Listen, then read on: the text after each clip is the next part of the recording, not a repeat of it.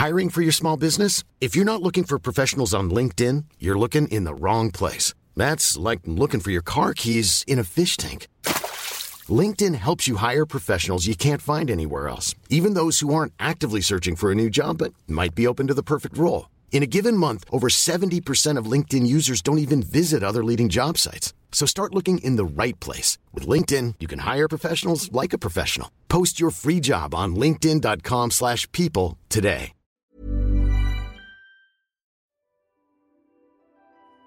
Cuarto episodio de la Escuela de Verano Kenso y eso significa que llegamos a nuestro Ecuador. Y lo haremos reseñando el libro La Semana Laboral de Cuatro Horas de Tim Ferris. Todo ello gracias a la colaboración de los patrones Kenso. Y como bien sabes, dedicamos cada uno de estos ocho capítulos de manera altruista a ONGs, proyectos o fundaciones.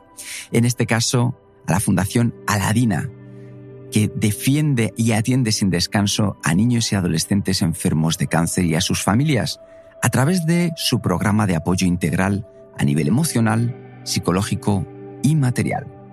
El objetivo de la Fundación Aladina es que estos pequeños guerreros no pierdan nunca la sonrisa ni las ganas de luchar.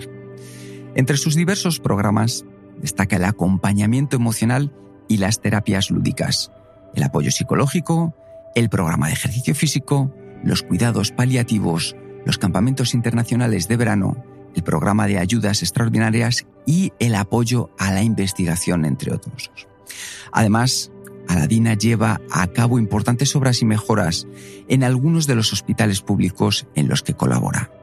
Si tú también quieres acompañar, ayudar a estos grandes guerreros en su lucha, te recomiendo que vayas a su página web de la Fundación Aladina, www.aladina.org, y desde ahí aportes tu granito de arena. Y si también quieres aportar tu granito de arena a Kenso, para que podamos seguir realizando este podcast, nada más sencillo que www.kenso.es barra círculo, y ahí podrás hacerlo. Y ahora te dejo con la reseña que hemos realizado de la semana laboral de cuatro horas de Tim Ferris.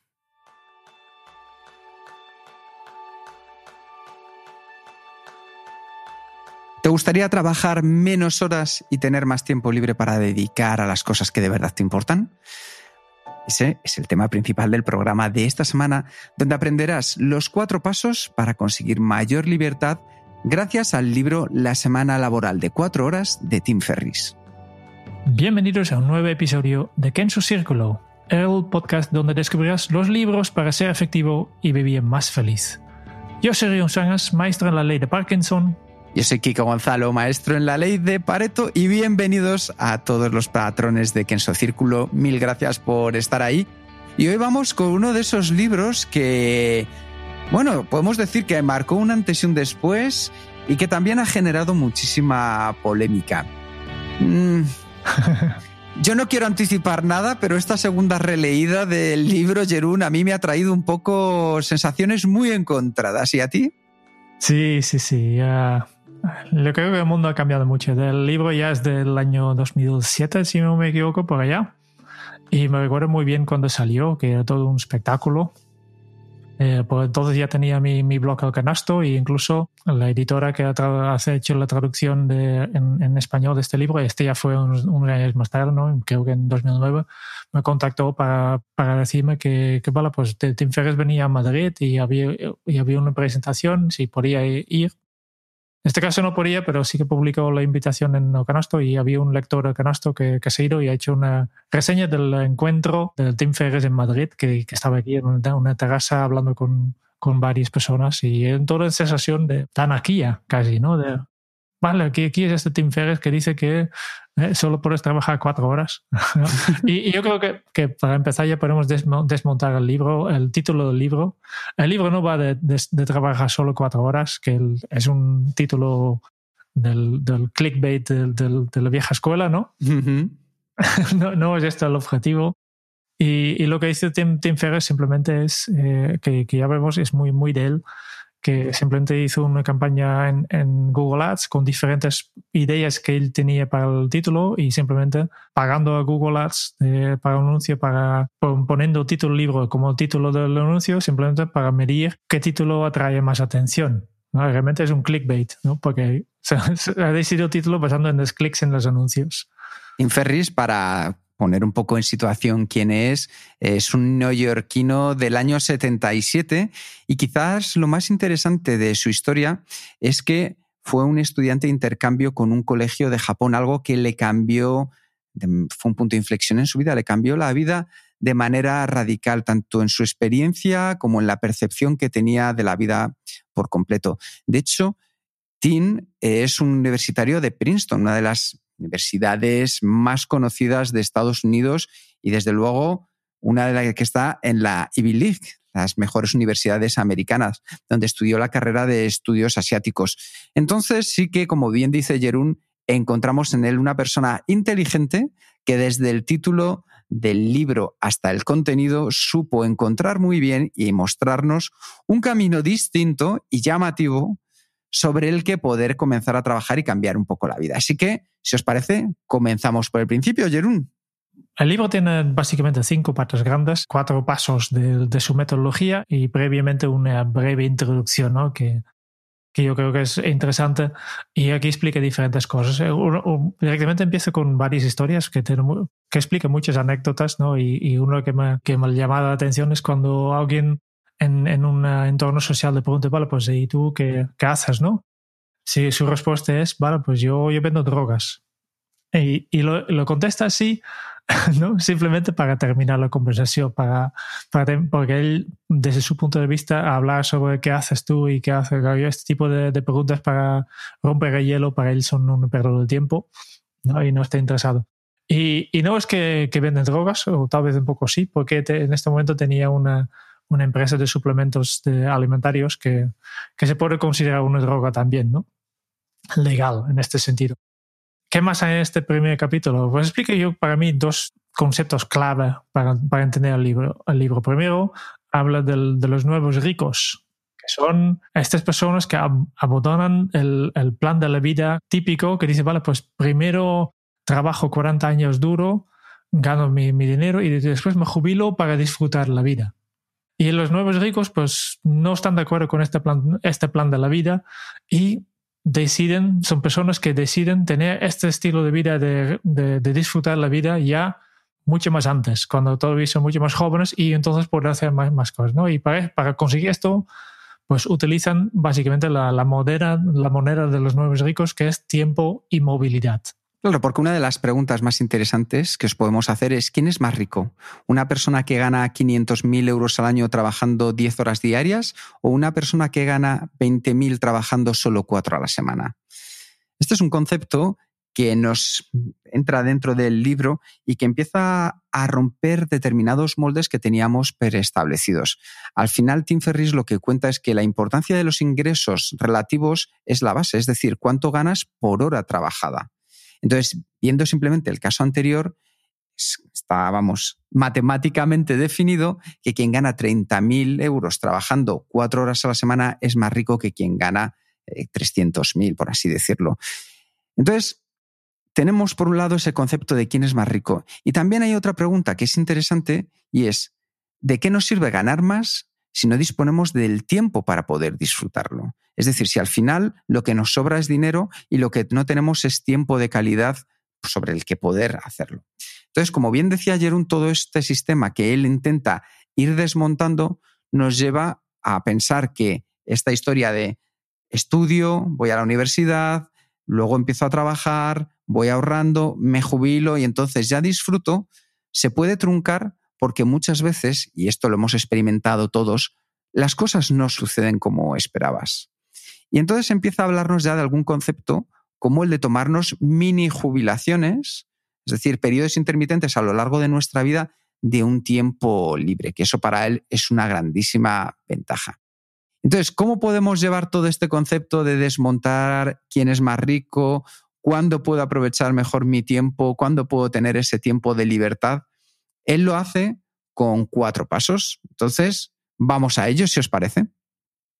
Y, también, más tarde voy a explicarlo, pero los cuatro pasos, depende si, si eres un empresario o si eres un trabajador por cuenta ajena, pues los pasos se hacen de una, manera, una forma u otra, ¿no? ¿No? Los cuatro pasos siguen un acrónimo que es DEAL, trato en español, pero deal, D-E-A-L, ¿no? Y D, para resumir un poco, ¿no? D es para definición, después tenemos la E de eliminación, la A de automatización y la L de liberación. Claro, que en inglés queda muy bien porque diles trato. En castellano han buscado cómo poder sustituirlo y que funcione, pero funciona igualmente, ¿verdad, Jerún? Deal, deal.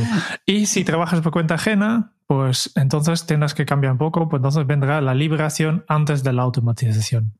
Y después ya cuando hablamos de esos capítulos ya, ya un poco más, ¿no? Y al final, pues esto, ¿Para qué sirve todo este deal? Para tener, para convertir también en un nuevo rico. El, objetivo de este libro es, es que tú también te, conviertas en este, este es el. La idea de Tim es que todo el mundo seguramente quieren ser estos nuevos ricos, que son personas que básicamente no, no que no quieren ser millonarios, pero sí que quieren tener las experiencias que ellos creen que solo millonarios pueden comprar.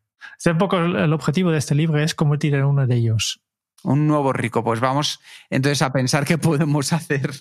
Y para mí, por tanto, la primera reflexión es, ¿realmente quieres ser esto? ¿No? ¿Realmente quieres ser esto? ¿no? Que, que una persona que te dedique cuatro horas a trabajar y después viaje y tenga experiencias en la vida, ¿no? Que para mí un punto crítico en este sentido es, vale, pues, y si realmente tu trabajo es tu vocación, que es lo que realmente te hace feliz, como es, por ejemplo, en mi, caso y, y creo que, que en tuyo también, ¿no? Sí eh, no quiero limitar las horas que trabajo porque yo disfruto de mi trabajo. Sí. por tanto, hay conceptos que, que, yo de entrada ya no me siento identificado con esto. Pero vamos con, con lo primero, definición. Y yo creo que es una cosa muy importante. Aquí hablamos de, de, cómo definir lo que queremos, ¿no? Y explica un poco, vale, pues, eh, cuál es el valor de, dinero. Pues dinero primero multiplica por las, las cantidades, de, en inglés dicen los, los W que controlas, ¿no? El, en, castellano serían los, los Qs. Sí. El dinero multiplique por, por los Qs, que son el que haces, el cuándo lo haces, el dónde lo haces y con quién lo haces. Y, y después entra un poco más en, en estos los nuevos ricos y, directamente empieza a, a decir que, que para, para, convertir en nuevos ricos, pues lo que tienes que hacer es cambiar las reglas. y, y utiliza directamente un ejemplo personal que a mí me, me repelen bastante, que es eh, eh, la explicación cómo Tim ha ganado las el campeonato nacional en, en China de kickboxing. Y lo hizo mm, para mí haciendo trampas, ¿no?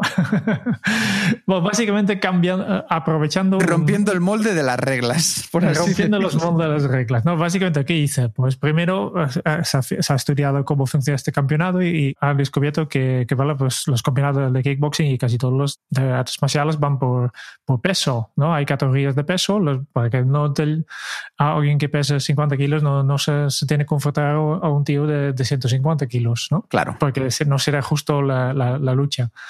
Y, el, el, team descubrí que, que este para cada, cada campeonato pesan todos, los, todos los participantes el día antes. Y lo que hizo básicamente es, es utilizando algunas técnicas de, de, de, hidratación, pues perdía mucha, mucha, mucha, mucha agua de su cuerpo y conseguía perder 14 kilos en 18 horas justo antes del partido.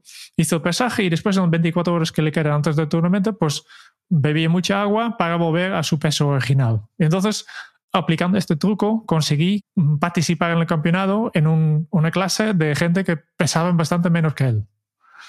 Y después, leyendo las reglas, que es la segunda, segunda cosa que, que descubrí que hay una regla que dice, vale, pues si un participante se cae de la plataforma tres veces, el, el otra persona gana por efecto. Y por tanto, lo único que, hizo Tim es, no, en lugar de, jugar a kickboxing, es empujar a sus, sus, las otras personas fuera de la pista. Y como él pesaba mucho más, más, más, era mucho más pesado, pues lo hizo así. Y él dice, vale, pues está dentro de las reglas. Obviamente las reglas oficiales sí, pero las reglas de, de cómo se juega, qué, qué, qué, significa este juego, pues obviamente aquí no, no entra, ¿no? Efectivamente, encontró ahí un nuevo deporte, ¿verdad? Eso ya no era kickboxing, sino tirar a alguien de, del cuadrilátero. Sí, sí, sí. Eh, pues oye, a mí sí ha ganado, pero no sé si, si, al menos en mi caso, yo no estaría contento de haber ganado, porque no, no soy el, no, no, no siento que soy realmente el mejor en kickboxing. Yo soy, gano porque soy mejor en interpretar las reglas, pero no, no porque domine mejor el deporte. ¿no? Y, y, para justificarlo utilizo otro ejemplo que en este caso sí que me veo que, que realmente es una mejora, que es el, el de Fosbury, que, que el saltador, ¿eh? que, que cambiaba la posición de saltar, llegaba más alto pues en, final está dentro del espíritu de los juegos, ¿no? El, que sí que también tenía muchos críticos en ese día, pero al final consiguió que el deporte es saltar lo más alto posible y él consiguió simplemente cambiar la técnica, saltar un poco más alto que, que los demás. ¿no? Entonces, realmente ha, aportado una mejora. Y yo creo que en Tim, en este caso, no han mejorado el deporte, aunque él insiste que sí. Es interesante que si vais a verlo antes en el salto de altura, para saltar la valla, la gente iba corriendo y se tiraba de frente, es decir, como si fueras a la piscina y te tiraras de cabeza. Entonces, ¿qué sucedió? Que él cambió la técnica y lo que hizo fue correr y cuando se acercaba, corría como si fuera en semicircunferencia y la técnica que ahora sigue todo el mundo y es saltar impulsándose de espaldas. Entonces pasas de espaldas, con lo cual puedes ganar más altura y pudo batir los récords de la época. Ahora ya todo el mundo lo ha tomado como la técnica para hacer el salto de altura. ¿Qué es lo que nos viene a contar un poco en esta parte Tim Ferris? Pues que la importancia también es la de desmontar todo lo que tenemos preestablecido en especial con nuestros miedos. Tim Ferris habla que nuestros miedos son paralizantes y tenemos que luchar contra ellos. Como decía muy bien una frase, solo podemos tener miedo al miedo, porque todo lo demás lo único que hace es que nos sintamos limitados a poder alcanzar los grandes objetivos. Esta primera parte, que es la que él llama fear setting, la une con la segunda, que es la de dream, dream leaning, que es soñar a lo grande porque lo que habla en contraposición para superar también a nuestros miedos, lo que nos habla Tim Ferris es de que llevemos como objetivos aquellos que sean lunáticos, por así decirlo, llevar nuestras ambiciones lo más lejos posible para que así, en vez de hacer ideas realistas que podamos conseguir en nuestro día a día, vayamos mucho más lejos, no nos generemos esa frustración de conseguir lo mismo que va a conseguir la persona que está a tu al lado, sino ser tan ambicioso como podamos porque esto es lo que más nos va a aportar según él. Esto siempre hay que decirlo, ¿eh? según él. No es probablemente lo que Jerón y yo pensamos, pero nosotros estamos aquí para contaros un poco también nuestra versión acerca del libro. Los dos conceptos del fear setting y dream lighting. Si quieres saber más sobre fear setting, eh, lo hemos hablado hace poco en, este podcast, que hemos hablado exactamente de los pasos a hacer. Em, no me acuerdo exactamente el episodio, yo creo que era yo creo que de la nueva realidad, yo creo que era 111, ¿no? Puede ser, puede ser, sí, yo creo que sí. Fear setting, al final lo que estamos hablando es de la parte del miedo, de cómo se establecen los miedos en nuestra vida, y Dreamlining es establecer esta parte de objetivos eh, hacia las estrellas, por así decirlo. Entonces, para que tengamos muy clara esa contraposición y a lo mejor si el inglés, pues para que tengamos claro cuál es la traducción en castellano de cada uno de ellos. Por esto, el setting no, no vamos a hablar más porque si quieres que el, el episodio 111 ya podemos verlo. El dreamlighting me parece que sí que, que, que, es interesante. Y aquí menciona varias cosas que a mí me han llamado la atención. Por, ejemplo, el hecho de, de ponerte objetivos realísticos. Digo, bueno, pues si pones objetivos realísticos, pues tendrás más competición. ¿no? Es mejor superarlo mucho más, ¿no? Y bueno, pues Primero, porque el 99% de las personas sienten que son incapaces de, de, conseguir grandes cosas, pues habitualmente van por el nivel mediocre. Y por eso digo, por ejemplo, si buscas inversión para tu empresa, es mucho más fácil conseguir un millón que conseguir 100 mil. No sé si es verdad, pero yo lo creo porque él tiene más, más experiencia en estas cosas, ¿no? Y por eso, pero sí que hay que luchar mucho para esto, ¿no? Yo aquí tengo una, una gran contradicción porque en el fondo eh, lo que él dice sí que entiendo a la hora de establecer objetivos, que es que si tú te pones unos objetivos realistas, es probable que mucha gente a tu alrededor con la cual estés trabajando, con la cual estés relacionado, tenga un objetivo también realista, lo cual eso no hace que te vayas a, a superar, por así decirlo, pero son objetivos que puedes conseguir. Cuando él habla de hacer o establecer objetivos que están en las estrellas, o objetivos, como decías tú ahora, de conseguir un millón, efectivamente, si hay alguien que tiene que conseguir 100.000 y tú lo que estás es por un millón, sí que hay un efecto positivo y es que probablemente te va a llevar a conseguir 200 o 250, pero al mismo tiempo tiene un arma, es un arma de doble filo porque te va a generar la frustración de saber que no has llegado al millón. Esto sucede muy a menudo. Es decir, cuando tú, por ejemplo, practicas un deporte y te pones a correr con gente que es mejor que tú, de manera automática nuestro cuerpo lo que hace es mejorar. Esto está científicamente demostrado. Si tú te, eh, te, rodeas de gente que es muy inteligente, tú vas a dar lo mejor de ti. Entonces vas a superar ese objetivo a lo mejor realista que tenías. Pero ¿qué sucede? Que yo por mucho que me juntara con un grupo de amigos que fueran Einstein, Picasso, eh, Steve Jobs, no creo que pudiera ser tan genio como ellos. Entonces, eso también, si yo mi aspiración es ser como ellos, al final te puede generar una frustración muy grande. Entonces, si cogiera el lado positivo es, vamos a llevar nuestros objetivos realistas más lejos, pero en un punto en el que, como hablábamos muy bien en una de las reseñas anteriores, podamos estirarnos al máximo dentro de las capacidades que nosotros tenemos pero no conseguir algo que sea materialmente imposible. Si yo quisiera correr ahora mismo los 100 metros lisos en menos de 10 segundos, yo creo que por mucho que entrene toda mi vida, no sé, Jerón, ¿tú me ves con capacidad de bajar de 10 segundos? No, no sé, no sé, pero te faltan las, piernas largas que, que tienes, tienes grandes corredores, ¿no? Y yo creo que también directamente aquí viene de que dice para pues el objetivo siempre tiene competición. Y yo creo que tampoco necesariamente, necesariamente es un, lo que pone el, el, juego del, del, suma de cero, ¿no? Que, que, lo que yo gano resta de una otra persona. No, no todos los objetivos son así tampoco. Lo, que, lo que sí que hacen en Dreamlining es, es simplemente hacerte unas preguntas para tú imaginas la vida que realmente quieres vivir, ¿no? Y unas reflexiones que haces, vale, pues ¿qué harías si había no manera en que podrías fallar? Imagínate que tienes la capacidad de conseguir cualquier cosa sin fallar. ¿Qué pasaría si, si tú serías 10 veces más inteligente que el resto del mundo? Entonces, partiendo de esta situación, visualiza en el futuro, 6 meses, 12 meses, qué tienes, qué haces y qué eres. Otra manera de hacer este ejercicio, también eh, lo que explica Tim en su libro, es qué harías en el día a día si tendrías 100 millones de dólares en el banco. Y aquí yo creo que, que, que Tim se equivoca un, poco, que, que, yo creo que, que él, ya, ha intentado explicar un poco que es mucho mejor eh, tener experiencias, pero yo estoy seguro que, que el, 80, si no 90% de la población dice, si yo tengo 100 mil dólares en el banco, no haría nada. Voy a la playa ¿no? y me pongo aquí y, y a disfrutar de nada, ¿no? Y, y, justo este es donde falla este, este parte de imaginar un poco, ¿no? De, vale, pues sí, eh, lógicamente, intuitivamente, yo sé que, que, que, es mejor tener experiencias, pero por otro lado, mi, mi mente mono dice, no, no, a la playa, a descansar, no a hacer nada, ¿no? Porque, porque es justo el contraste de, eh, con, con, la situación actual. ¿no? La mayoría de nosotros tenemos la situación actual, estamos en la, la, carrera de ratas, como, como, digamos, ¿no? trabajando cada día, cuidando de la familia, eh, tenemos todos los horas ocupados.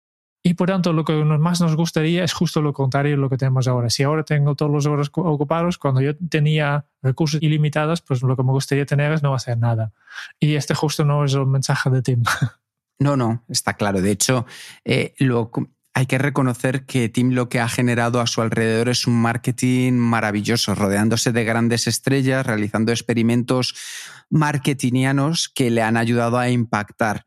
Por ejemplo, ahora hablando de esto, recuerdo cuando eh, decidió que en menos de, me parece que era una semana, iba a tocar con un grupo que todos probablemente conocemos, que es Foreigner, y iba a ser el batería del grupo en una canción.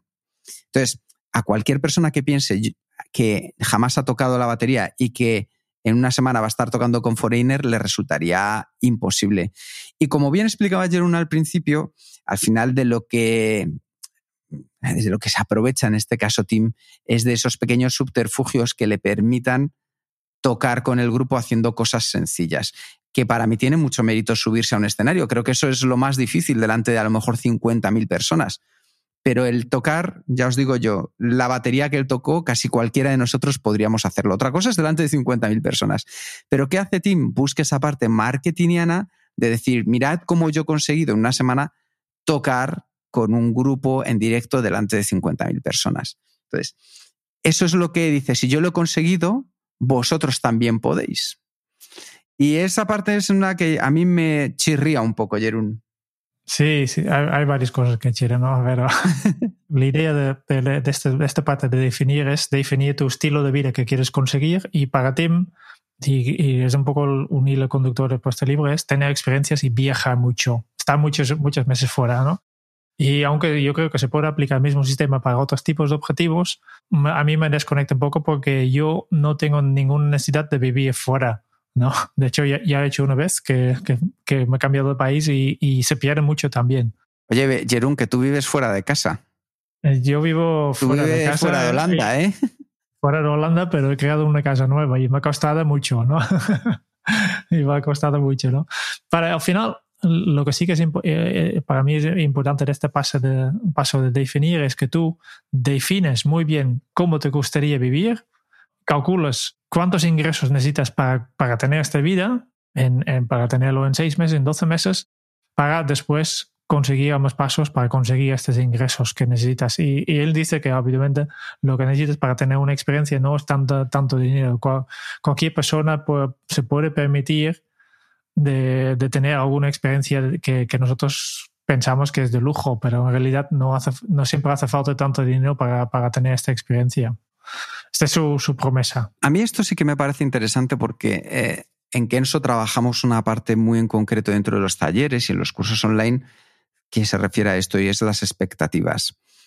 Muchas veces en la vida, cuando hacemos las cosas, no nos hemos preguntado antes para qué. Porque si te haces la pregunta de ¿para qué quiero ganar más dinero? ¿Para qué quiero un nuevo puesto de trabajo? ¿Para qué quiero comprarme este coche? ¿Para qué quiero cambiarme de casa? Si nos ponemos en el plano del futuro, donde ya hemos tenido ese coche, ese ascenso, ese dinero, tenemos que imaginarnos cómo va a ser la vida a partir de entonces. ¿Es eso lo que queríamos? ¿Merece la pena el esfuerzo, la dedicación, el sacrificio que vamos a hacer? ¿O a lo mejor hay otra cosa en la vida que tiene más valor? Entonces, ahí sí que estoy de acuerdo en que esa pregunta es importante que imaginemos cómo sería nuestra vida ideal y a partir de ahí, ese como punto final, ir pensando hacia atrás, como haciendo un viaje hacia atrás, viendo cuál sería el paso anterior necesario para alcanzar ese objetivo final. Eso sí me parece interesante en este caso, al menos para mí, Jerún. Hi, I'm Daniel, founder of Pretty Litter. Did you know cats tend to hide symptoms of sickness and pain? I learned this the hard way after losing my cat, Gingy. So I created Pretty Litter, a health monitoring litter that helps detect early signs of illness by changing colors, saving you money and potentially your cat's life. Pretty Litter is veterinarian developed, and it's the easiest way to keep tabs on your fur baby's health right at home. Go to prettylitter.com and use code ACAST for 20% off your first order and a free cat toy. Terms and conditions apply. See site for details.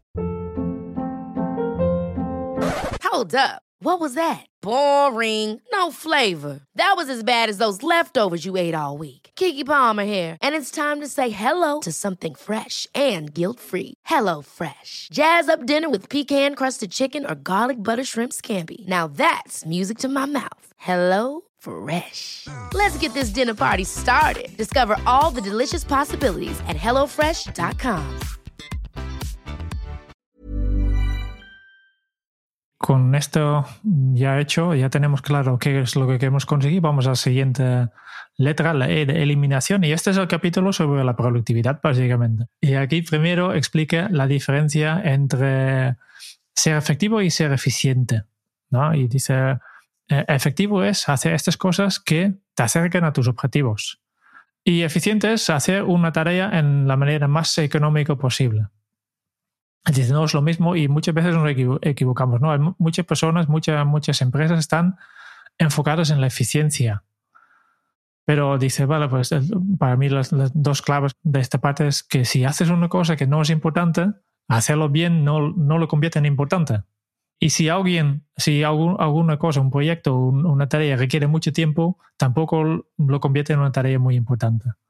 ¿no? Y por tanto, dice, hay que, hay que ser no eficiente, sino efectivo. Y obviamente aquí no podemos estar más de acuerdo. Este, seguramente si estás escuchando esto, ya, ya lo has escuchado mil, veces, pero en su día era bastante, bastante innovador, aunque ya el Peter Drucker ya ha hablado de este mismo tema hace muchos años antes.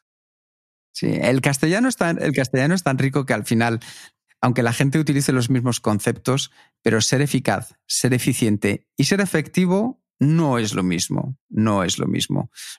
Eh, y es verdad lo que dice Jedrun, que durante una época importante no sabíamos cómo definir cada una de las cosas o no se utilizaban de la manera correcta. De hecho, estoy convencido que si ahora en las noticias o en una conversación sale una de estas tres palabras, probablemente esté cambiada el significado. Jerón, ¿tú podrías decir cuál es la diferencia entre eficaz, eficiente y efectivo?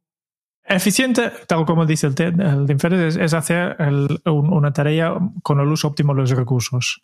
¿no? aplicando menos, menos dinero o, menos, menos horas o menos esfuerzo en, para hacer una tarea. Eficaz es hacer la tarea correcta. Y efectivo es la combinación de las dos cosas. Es hacer las cosas correctas de forma correcta. Y nosotros en Kenzo añadimos aquí también en el momento correcto. ¿no? Y técnicamente es lo mismo que productividad, ¿eh? para, añadir otro término más, ¿no? que técnicamente, según, según la definición directa de la palabra, es exactamente lo mismo efectividad que productividad, aunque en productividad hay una connotación que, no, es oficial, pero no, según la definición, pero en nuestra mente en estamos directamente pensando en fábricas, en producir algo. Y en efectividad no, efectividad es hacer la cosa correcta, ¿no? Si yo siempre digo, el, eh, si hablo de productividad, no te viene a la mente tomar una cerveza con tus amigos. Pero en efectividad, en el sentido de hacer la cosa correcta de forma correcta en el momento correcto, pues una cerveza con tus amigos puede ser muy, muy efectivo. Completamente de acuerdo. Por tanto, dejamos de gestionar tiempo, el no, la eficiencia pasamos a segundo, segundo nivel, y, para, después, para conseguir esta efectividad, la, Tim Ferriss presenta dos leyes. Y la primera de estas es la ley de Pareto.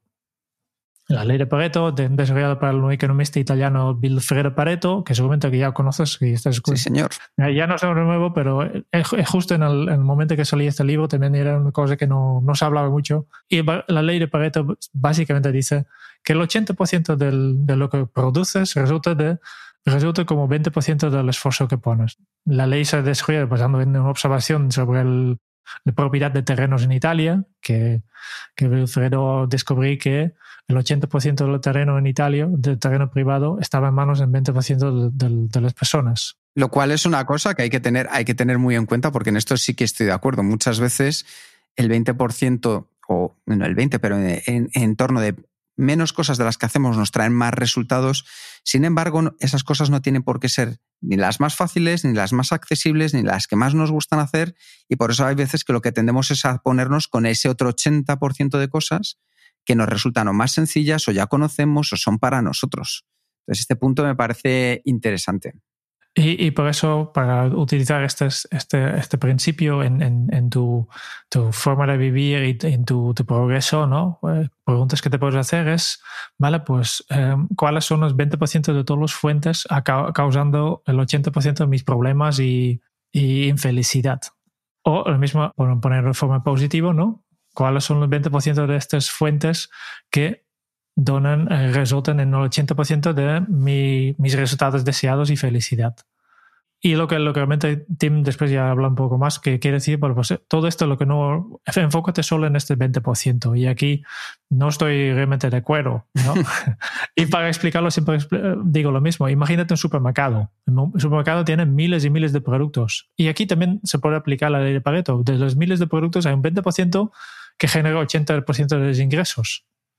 Pero un supermercado no se puede permitir eliminar el 80% de los productos que no dan, tantos ingresos, porque entonces pierde su, su, sentido, porque yo voy al supermercado porque hay de todo, justo por esto, porque mi 20% en el supermercado es diferente que el tuyo.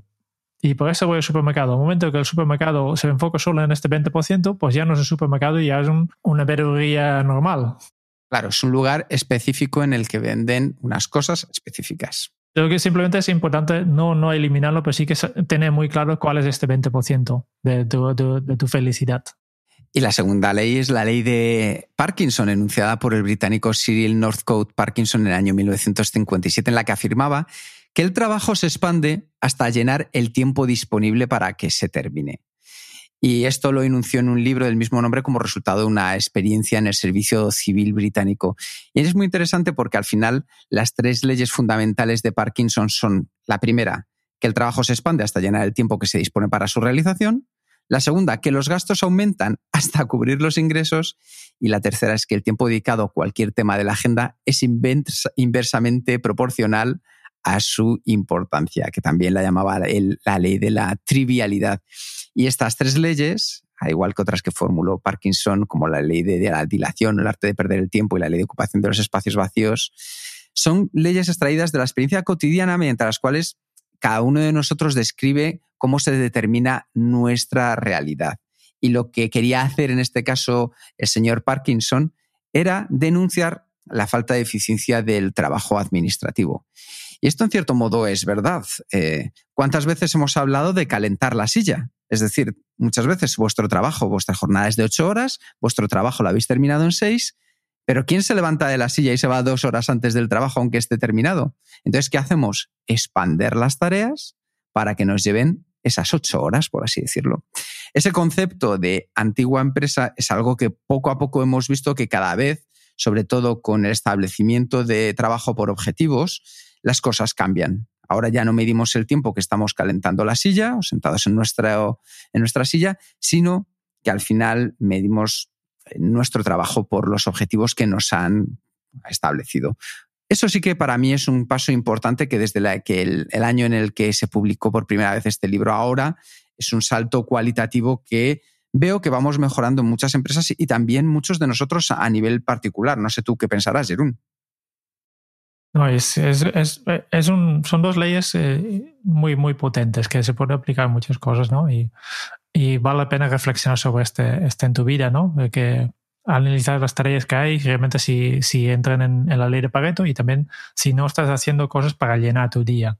Que el team también comparte diferentes trucos para hacerlo, ¿no? De, por ejemplo, el poner un post-it en, tu, en, tu, en la pantalla del ordenador o crear una alerta como mínimo tres veces al día con la pregunta, vale, pues estás en este momento inventando cosas para hacer, para evitar hacer lo importante, ¿no? Que es una pregunta muy, muy útil a veces que, si te pillo un, buen momento y que, estoy aquí contestando email que sí que parece productivo pero no es lo que tendría que estar haciendo ¿no? y para también otra pregunta potente que, que Tim Ferriss comparte en su libro es la pregunta de si esta fuera la única cosa que termine hoy ¿estaría satisfecho con mi día?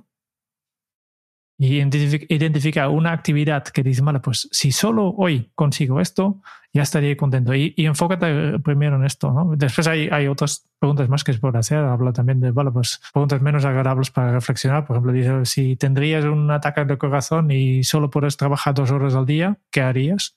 ¿No? Y después continúa, si habías otro ataque de corazón y ahora solo puedes trabajar dos horas por semana, ¿qué harías? Vale, este tipo de preguntas para simplemente para hacerte hacerte reflexionar. Pero al final lo importante es no hacer multitarea y utilizar la ley de Parkinson, en, nivel macro y nivel micro.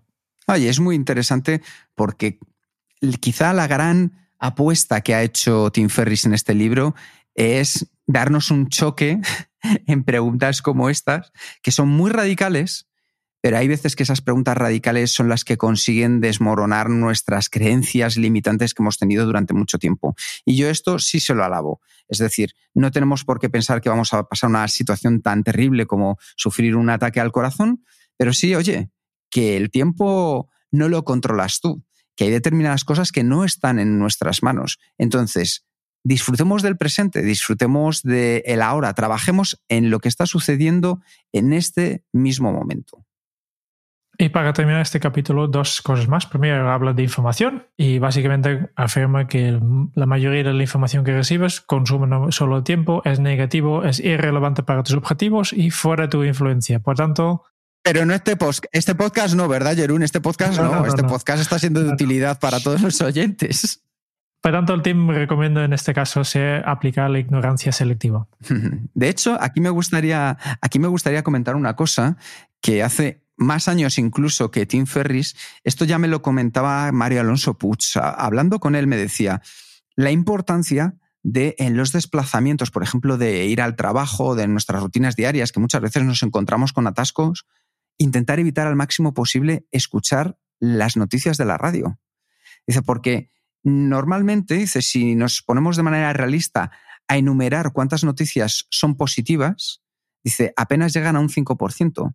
Si además nos ponemos a enumerar cuántas de ellas nos impactan, dice, apenas son el 1 o 2%.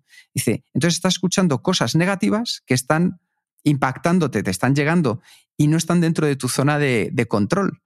Y es algo que al final tienes mucha razón, porque dices, si si a esto le sumo encima el cabreo porque voy a tardar una hora en llegar al trabajo, ya empezamos muy mal el día.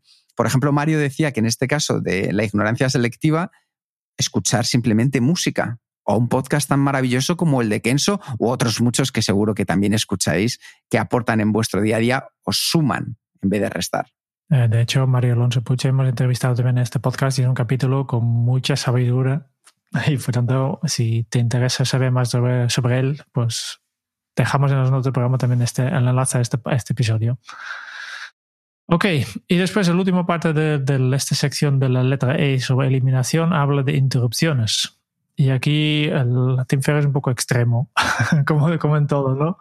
Que básicamente dice, bueno, hay tres cosas que, que previenen de completar, una tarea crítica, que son perder tiempo, cosas que consumen tu tiempo y fallos en, en, el empoderamiento.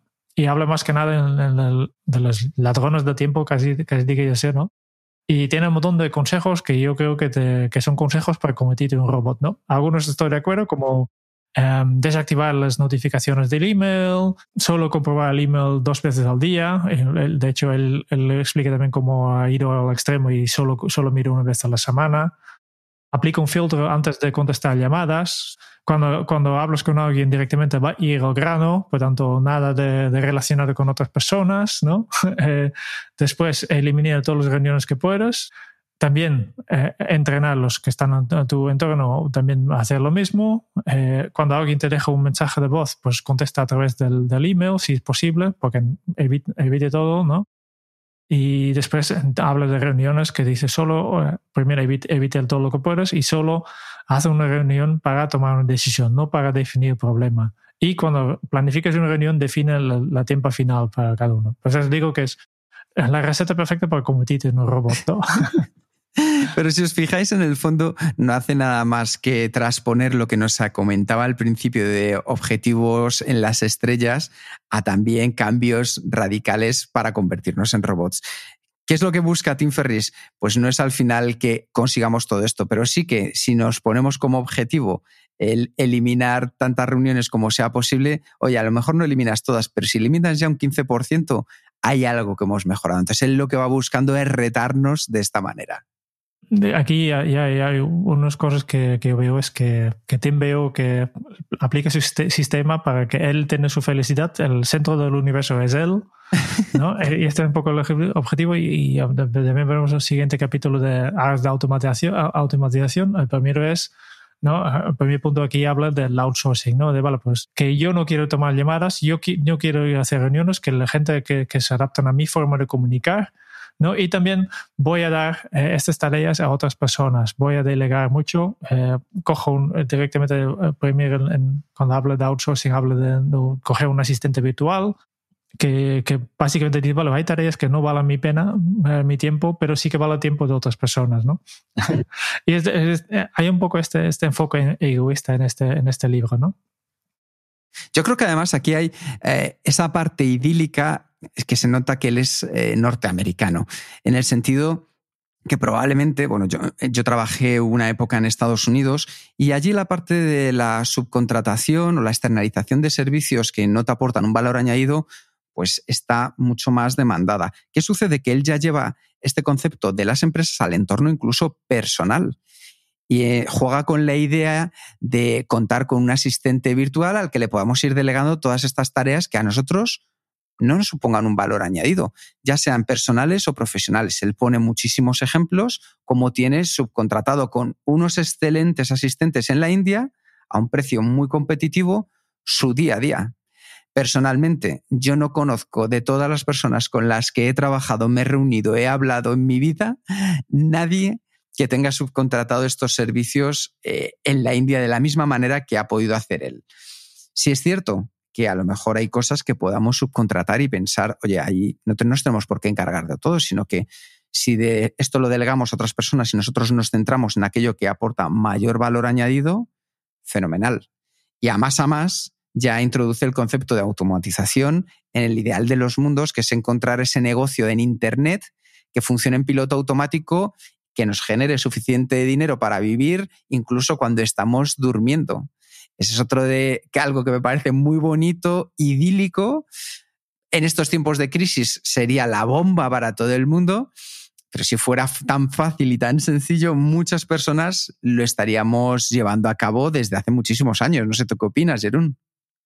Yo veo más valor en el tema de delegación, no tanto para, para un, asistente personal, pero sí que, por ejemplo, en equipo puedes delegar muchas cosas, ¿no? Y, y aquí hay para mí una pieza interesante que he encontrado en este parte, antes de hablar del, del, del, esta máquina de dinero, ¿no? Pero sí que hay un, aplica tres, tres pasos para delegar, aunque sea un, él habla de, asistente personal, pero se puede aplicar perfectamente bien en un compañero, ¿no? Primero dice el, eliminar antes de delegar. Pues entonces, primero mira si puedes eliminar todo este, este trabajo, si puedes hacer sin este trabajo, ¿no? Porque especialmente si es, es muy, yo siempre digo, es muy fácil gastar el tiempo de los demás. Después dice refinar las reglas y los procesos antes de añadir personas, ¿no? Primero optimiza el proceso antes de delegar, porque este es también tu trabajo, ¿no? Y después tareas que delegas, pues tiene que ser tareas que te consumen mucho tiempo y están bien definidos. Estas son las tareas que se puede delegar. Si no, si son mini tarea, pues no, no, no hace falta delegar, no, no vale la pena. Y si no tienes claro cómo hacerlo, pues la otra persona tampoco va a tener claro y, y va a costar mucho dinero o pierdes mucho dinero y no, y, no vale la pena. Y después, efectivamente, para, para el, outsourcing, para, los ingresos, ¿no? Dice, vale, pues hay que crear un producto, un, vehículo automatizado que genera el dinero sin, sin, consumir demasiado tiempo. Para el trabajo es esto, es este tiempo que inviertes en, tu máquina de dinero, aunque sea un, un trabajo que no te gusta, ¿no? Para él la vocación no existe. Él dice, necesitas una cosa que simplemente te genere dinero, aunque no sea ética, aunque no te guste el producto, aunque no sea, pero necesitas un producto, ¿no? Y, explica su método primero para investigar el mercado, ¿no? De, de hacer una prueba pues buscar, buscar quién es el mercado, que, un mercado que tú entiendes, ¿no? Después buscar productos, hacer un tormenta de ideas para buscar productos y tú entonces puedes hacer, bueno, pues puedes vender a este mercado que tú has identificado un producto existente, revenderlo o licenciarlo o crear un producto nuevo, que es un poco más complicado, ¿no? Y dice que es fácil, que pones alguna cosa en autopiloto y, y yo que, que, que, tal vez en su día era fácil. Y ella habla muy, más que nada también en, productos físicos que tienen todo un esquema, diagrama de hacer lo que hoy en día se llama dropshipping, ¿eh? que básicamente utilizas infraestructuras de terceros y bueno, pues en lugar de tener un, un, almacén, pues lo dejas en Amazon y cuando Amazon no, ya no tiene stock, es el Amazon mismo que da señal al fabricante del producto para que envíe más cosas y así tú no tienes que hacer nada. Todavía hay algunas personas que, lo hacen, pero hay hoy en día tanta competencia en este, en este tipo de productos que, yo creo que es muy difícil ganar bien la vida. Y, y si, lo consigues no será con solo cuatro horas, será un trabajo de muchas horas, porque la mayoría de personas que, que, que consiguen implementar una máquina de dinero con éxito en este sentido directamente van a crear más máquinas. ¿no? Que no es, la mayoría no lo hacen para trabajar, trabajar solo cuatro horas, la, mayoría de ellos trabajan y hoy en día hay muchos que están en Asia que trabajan 60, 90 horas y tienen un montón de estas máquinas de, de hacer y tú tienes que competir con ellos en cuatro horas, pues lo vas a tener, lo vas a tener difícil. Yo creo que aquí es una de estas cosas, eh, cuando lleguéis a este capítulo, si lo leéis por primera vez, en el que quizá haya una falta de conexión, pero como muy bien dice Jerún, si somos capaces de traducir lo que comenta a estas capacidades nuestras de eliminar y luego delegar de manera selectiva, también significa que podemos haber llegado a dar unos pasos hacia adelante.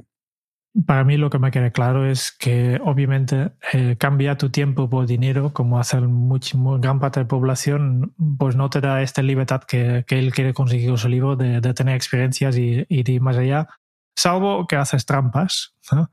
Y por eso dice también este, esta parte de automatización, esta parte de crear esta máquina de dinero, pues si trabajas por cuenta ajena, pues lo primero tienes que a la liberación y básicamente lo que explica, que a mí me parece algo, algo curioso, es que, vale, pues primero tienes que desaparecer. Entonces lo que tienes que hacer es básicamente dedicarte al, trabajo, al trabajo en remoto, al teletrabajo, que hoy en día hace mucho más, pero... Pero no por obligación, sino porque lo has conseguido, ¿verdad? Sí, sí, sí, es distinto. Y dice, vale, pues básicamente lo que puedes hacer es, va a proponer a tu empresa, si, si todavía no, no puedes hacer teletrabajo, ¿no? proponer a tu empresa, mira, pues eh, mira, ponemos una, una métrica vamos a hacer una prueba, voy a trabajar desde casa y ya verás que como soy más productivo, produzco más en esta métrica. Y entonces lo que haces, eh, lo que, lo que te propone es que, vale, pues entonces una vez que estás en, remoto, tu jefe ya no ve lo que estás haciendo, pues vas a aplicar todos estos, estos mecanismos del, de la eficiencia, de Pareto, eh, externalizar incluso tu propio trabajo para que tú eres capaz de conseguir, de, de, conseguir la métrica que, que estáis siguiendo en la empresa, pero un 10% del tiempo. Y entonces eh, puedes dedicar este tiempo para crear tu, tu musa, tu, tu, máquina de dinero y, y, al final dejar de trabajar. Yo creo que es poco ético, poco ético y, y poco, poco, probable que realmente puedes hacerlo porque en, en una empresa no funciona así. Y ya sé, en teoría, pues mientras serás capaz de conseguir los resultados, pero yo creo que en muchas empresas este, esta posibilidad de, vale, pues voy a ser tan eficiente que soy capaz de, conseguir los mismos resultados en 10% del tiempo, pues es, es poco realista, yo creo. Sí que se puede, obviamente, mejorar un poco y después subcontractar a alguien para que haga una parte de tu trabajo esto da, muchos problemas. que, que, de hecho eh, hace unos años leí un caso de un desarrollador de software que hizo exactamente esto, que hizo teletrabajo, contrataba un programador en India para hacer su trabajo y perfecto hasta que había un fallo y, y estaban, estaban investigando y y descubrí que, que, esta persona estaba trabajando por las noches y además desde India, ¿no? Y entonces iban investigando y ha pedido su trabajo porque además es una empresa de informática que tenía contratos con el gobierno de Estados Unidos por, por, por el Ministerio de Defensa y trabajaba con cosas sensibles y él simplemente ha enviado su usuario y contraseña a la India para que alguien hace su trabajo. Que, que es posible, pero es, no es ético. Sentido común hay que ganárselo también en la vida. ¿eh? Además de esta parte de desaparecer, que es para la gente que tiene un trabajo, ¿no? que primero, primero consigues eh, tener más tiempo libre, consigues en tu trabajo que tu jefe te da más libertad para que tú puedas montar esta máquina de dinero y después dejarlo todo, pues sí que en este capítulo de, liberación explica unas cosas que se puede hacer con el tiempo que tienes, que, que, haces, ¿no? Y aquí habla del, y has mencionado antes aquí que los mini jubilaciones, mini jubilaciones ¿no? Simplemente en lugar de, ya se puede hacer ya, simplemente dices, bueno, pues eh, al menos si tu empresa te permite, ¿no? En lugar de tener una, una vacación de verano de muy largo, pues mm, hazlo, hazlo más pequeño y, se, y distribuirás más sobre el año. Sí, además lo que él introduce dentro del concepto de las mini jubilaciones es aprovechar por las monedas fuertes, es decir, monedas como la libra, el euro, el dólar, pues aprovecharte en aquellos lugares donde al cambio te pueda resultar mucho más rentable en cada momento irte. Con lo cual ya no solo que nos vayamos de mini jubilaciones, sino que también acota al número de países en los que nos podemos mover, que es una de las cosas que nos propone Tim para terminar, ya te vale, pues si realmente consigues aplicar el deal y entonces ya a través de definición, eliminación, automatización, liberación, pues tienes esta, esta vida que quieres, tienes un, se genera un nuevo problema que es el vacío, que tendrás tiempo libre.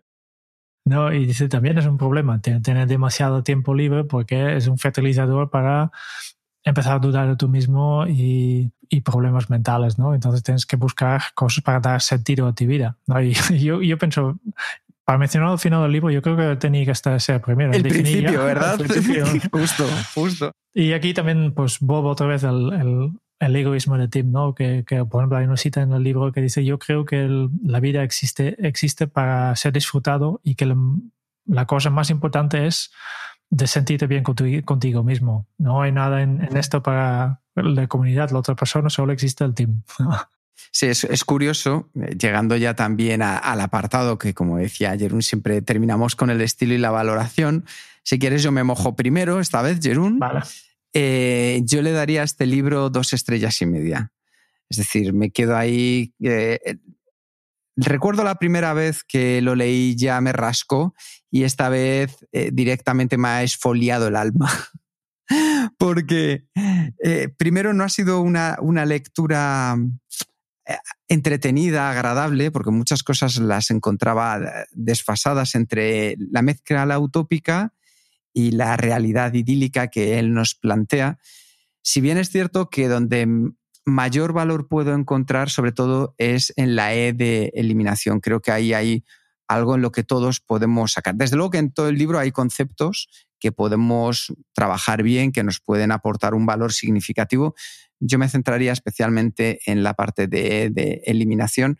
Y sí que es cierto una cosa, que si, si vemos luego la cual ha sido la carrera de Tim Ferris, directamente se cae por su propio peso, porque dudo que Tim Ferris tenga una semana laboral ya de cuatro horas, simplemente por el podcast que hace, las intervenciones.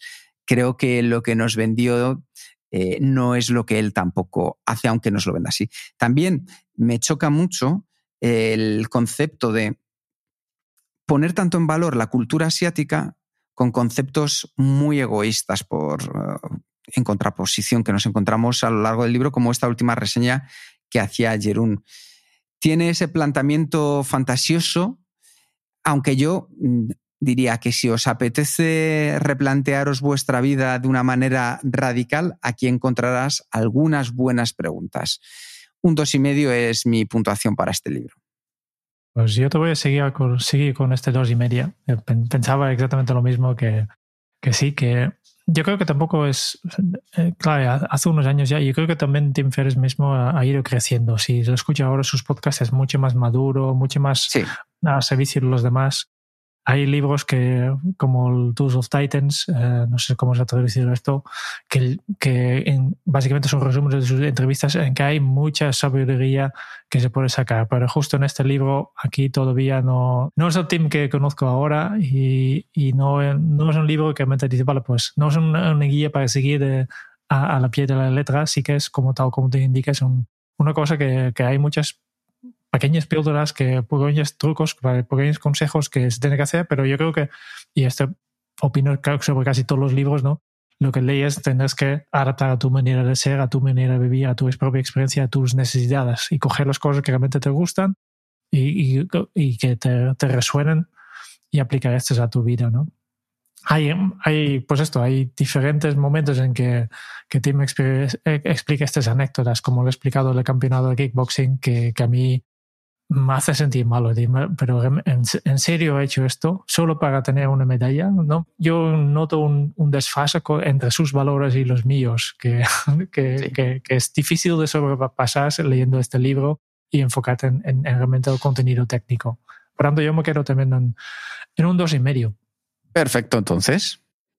Y ahora para el siguiente libro, que para el mes que viene, no tenemos un libro que hasta ahora siempre en los primeros tres, tres o en primeros cuatro libros hemos ya decidido antes de, de, grabar el episodio anterior que cuál será el siguiente libro, pero yo he propuesto eh, justo ahora mismo antes de grabar aquí que vamos a cambiar un poco. Lo que yo propongo es que cada mes alguno de nosotros elegirá el libro y lo comente en directo en la grabación ahora mismo. Entonces, para, para la otra persona una sorpresa, igual que a todos los oyentes, de cuál será el libro.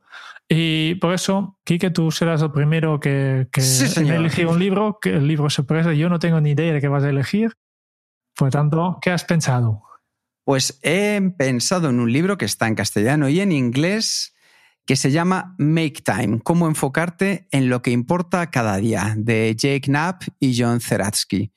Eh, es un libro que tenía muchas ganas de leer, lo tengo en libros pendientes, así que esto va a ser un momento, yo creo que interesante también para incorporar libros que no releamos, sino que todos a su vez leamos por primera vez. Al menos yo todavía no lo he leído. ¿Tú lo has leído, Jerún? No, no, está también en mi lista. He oído muchas cosas buenas sobre este libro. Por tanto, es un libro que, si no me equivoco, presenta una metodología de productividad. Por tanto, está perfectamente en, en mi línea, ¿eh?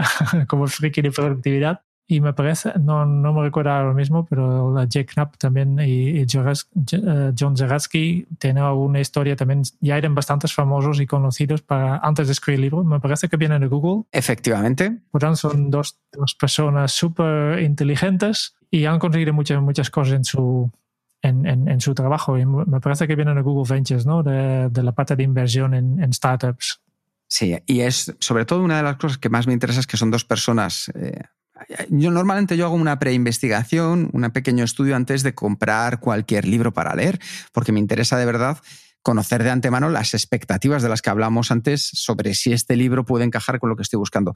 ¿Qué es lo que me ha llamado la atención? Aparte de lo que comentaba Jerún, de dónde vienen, es que todo lo que comentan en el libro han pasado años experimentándolo en sus propios hábitos y rutinas. Y eso me parece siempre interesante. Es decir, alguien que ha pasado por sus carnes lo que nos están contando. Así que bueno, espero que os guste, espero que nos guste a todos y en la próxima reseña vamos a ver qué tal se nos da. Muchas gracias por escuchar el podcast de Kenso. Si te ha gustado, te agradeceríamos que te suscribas al podcast, lo compartas en tus redes sociales o dejes tu reseña de 5 estrellas para ayudarnos a llegar a más oyentes.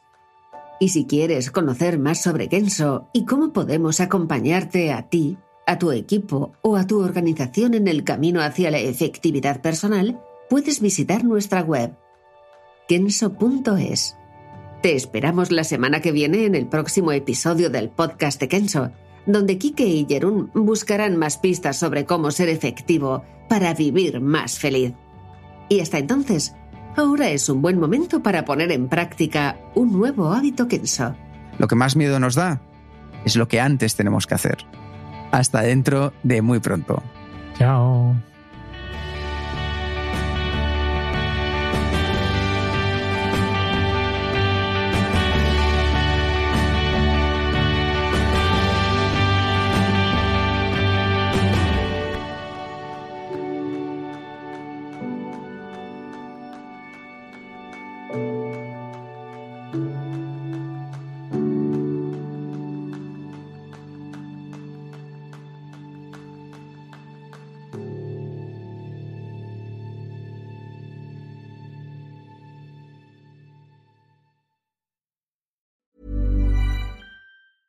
Ever catch yourself eating the same flavorless dinner three days in a row?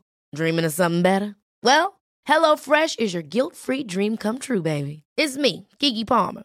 Let's wake up those taste buds with hot, juicy pecan-crusted chicken or garlic butter shrimp scampi. Mm. Hello Fresh. Stop dreaming of all the delicious possibilities and dig in at HelloFresh.com. Let's get this dinner party started.